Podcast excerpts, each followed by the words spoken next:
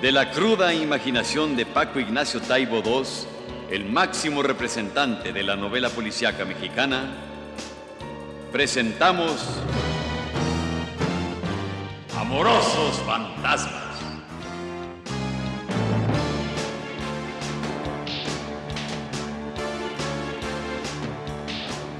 Una historia de amor y crimen en el cuadrilátero.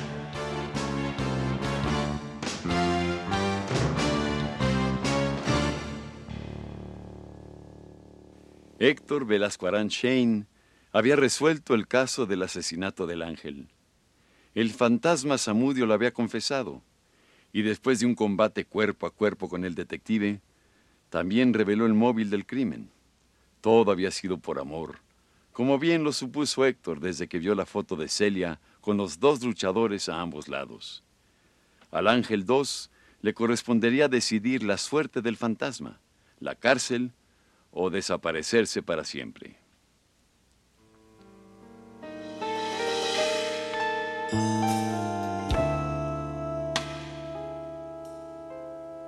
Ahora Héctor estaba en su casa contemplando las fotografías de la muchacha de la cola de caballo. Pasaba de una a otra observando nuevos detalles en cada revisión. En la esquina de una fotografía donde ella se subía a un autobús había un ciclista. En esa foto, tomada al salir del cineclub de filosofía, ella tenía una herida en el codo, una pequeña herida cubierta por una curita. Ella tenía el rostro asimétrico.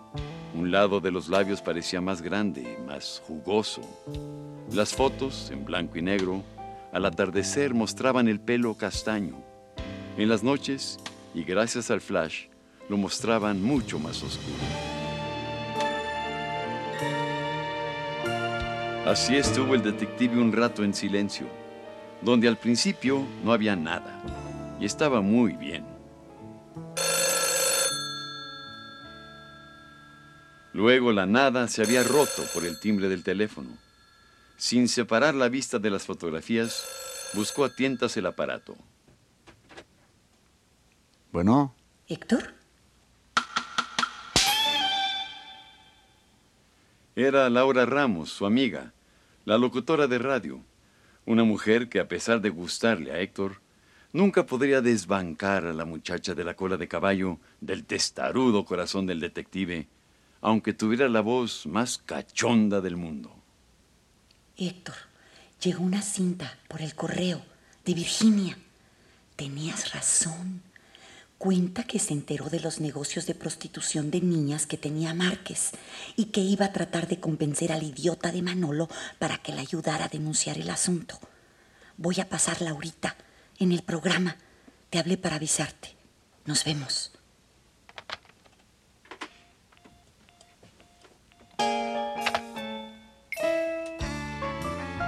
Héctor se levantó y atravesó lentamente el pasillo hacia el aparato de radio.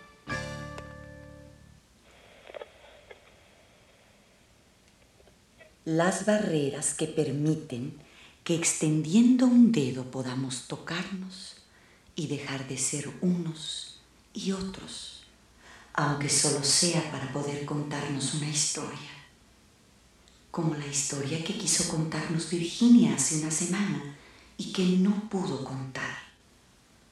¿Se acuerdan de Virginia? Aquella adolescente que asesinaron todos ustedes lo habrán leído en los periódicos.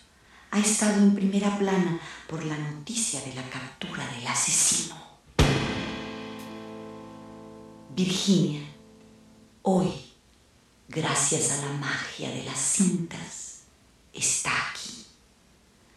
Detengámosla en el aire, pensando en ella. Escuchemos su historia. Cuidémonos de una ciudad que amenaza con tragarnos. El silencio es la peor forma de muerte. Te escuchamos, Virginia.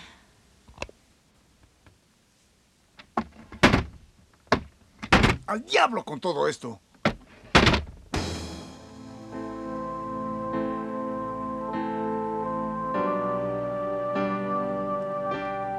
Héctor pateó el aparato sin furia, con conciencia cívica, como cumpliendo una obligación que había que cumplir. Por más que lo intentaran, la voz de Virginia sonaría vacía. Por mucho que las palabras de Laura trataran de ayudarla, de revivirla, la voz de Virginia sonaría como lo que era, una adolescente muerta.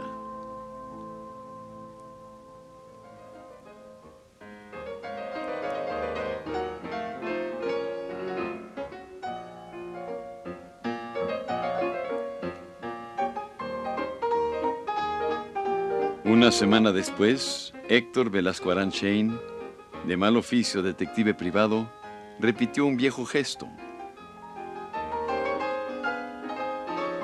Caminó hacia la radio y la apagó a mitad de una polonesa de Chopin con un leve patín al equipo estereofónico. Fue hacia la cocina buscando un refresco. Estaba cansado Aún le dolían las costillas de los golpes que le arrimó Samudio. Por eso necesitaba cosas seguras, un refresco frío.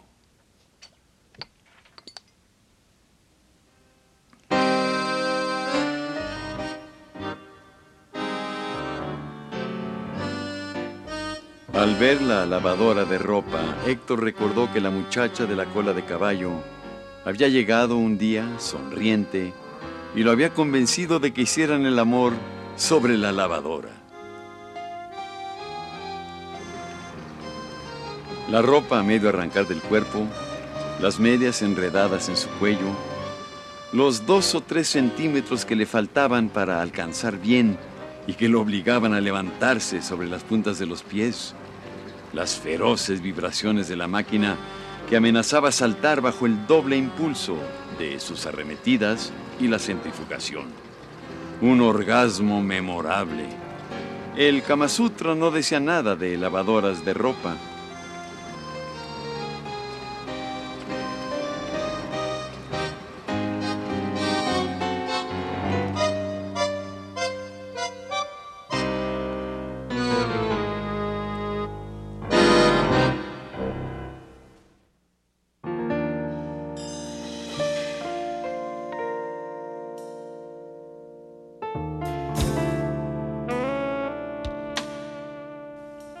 Héctor necesitaba cosas seguras, como las fotos de la muchacha de la cola de caballo que estaban ahí, inmóviles, reteniendo un gesto para siempre, o como la calle que no se había movido, que seguía esperando tras la ventana.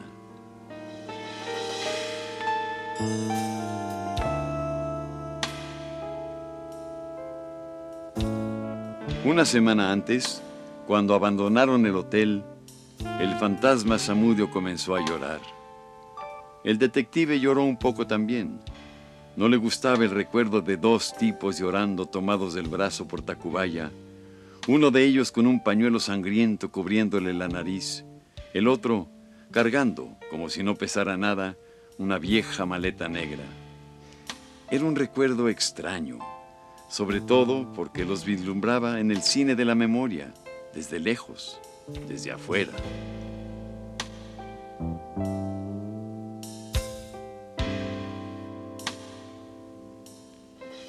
Héctor se quedó otro rato observando las fotos de la muchacha de la cola de caballo. Ella bailando twist a los 15 años. Ella paseando por las islas de Ciudad Universitaria durante la huelga del 68. Ella dándole un vaso de leche a su sobrino.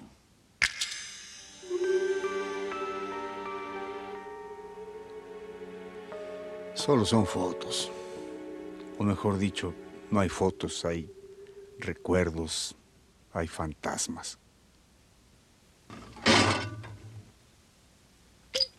Siempre somos otros. La angustia empezaba a ceder. Se quedó mirando el atardecer, un sol muy rojo en una ciudad gris.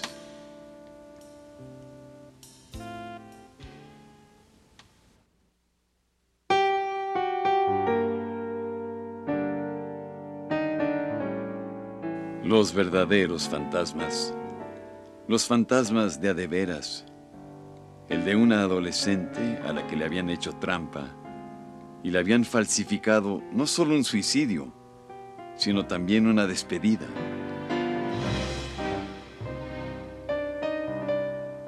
El del Ángel 1, un luchador que caía sobre la lona siempre bien y que le había prometido enseñarle.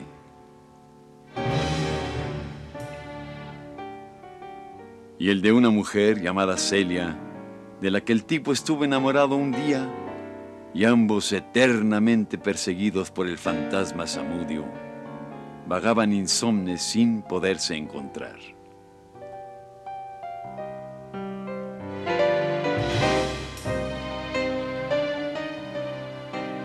Eran historias de amor a medio camino, inexistentes historias de amor, puras y tristes historias de amor derrotadas, porque nunca fueron.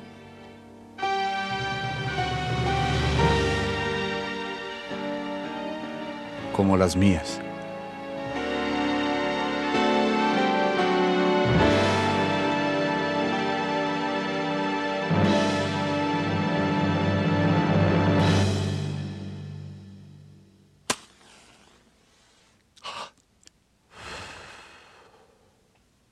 Y de nuevo, todos hemos perdido otra batalla.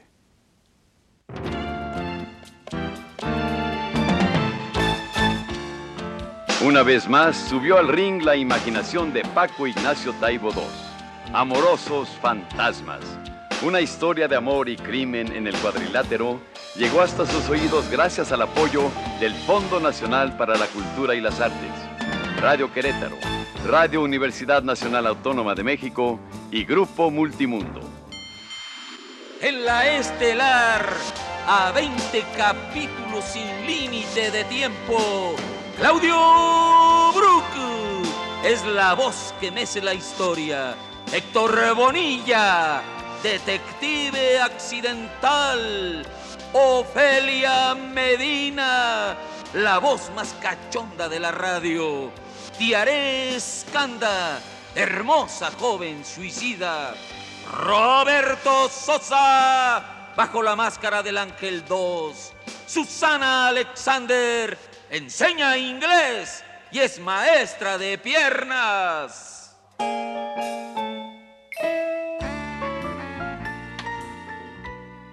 Dirección y producción Dora Guzmán. Adaptación radiofónica Tarcisio García Oliva. Música original y dirección musical Raúl Muñoz. Tema musical interpretado por Amparo Montes. Coordinación de preproducción Marta Ramírez. Coordinación de producción Vanessa Godard.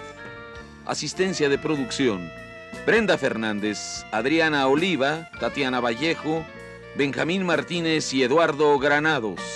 Apoyo administrativo Enrique Vallejo. Dirección técnica Raúl López Bocanegra. Coordinación técnica Antonio Arias. Apoyo técnico Néstor Sánchez, José Gutiérrez, José Benítez, Enrique Sánchez y Leonardo Montero. David Alarcón.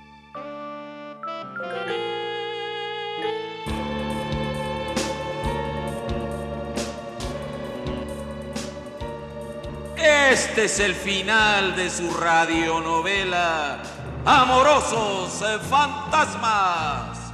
Pero pronto regresaremos con más aventuras del detective Héctor Velascuarán Shane.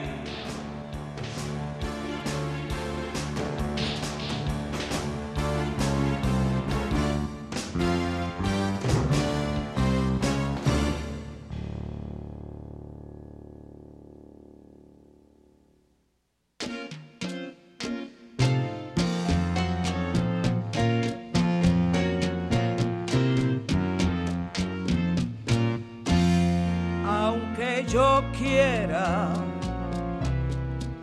olvidarte, mi corazón se aferrará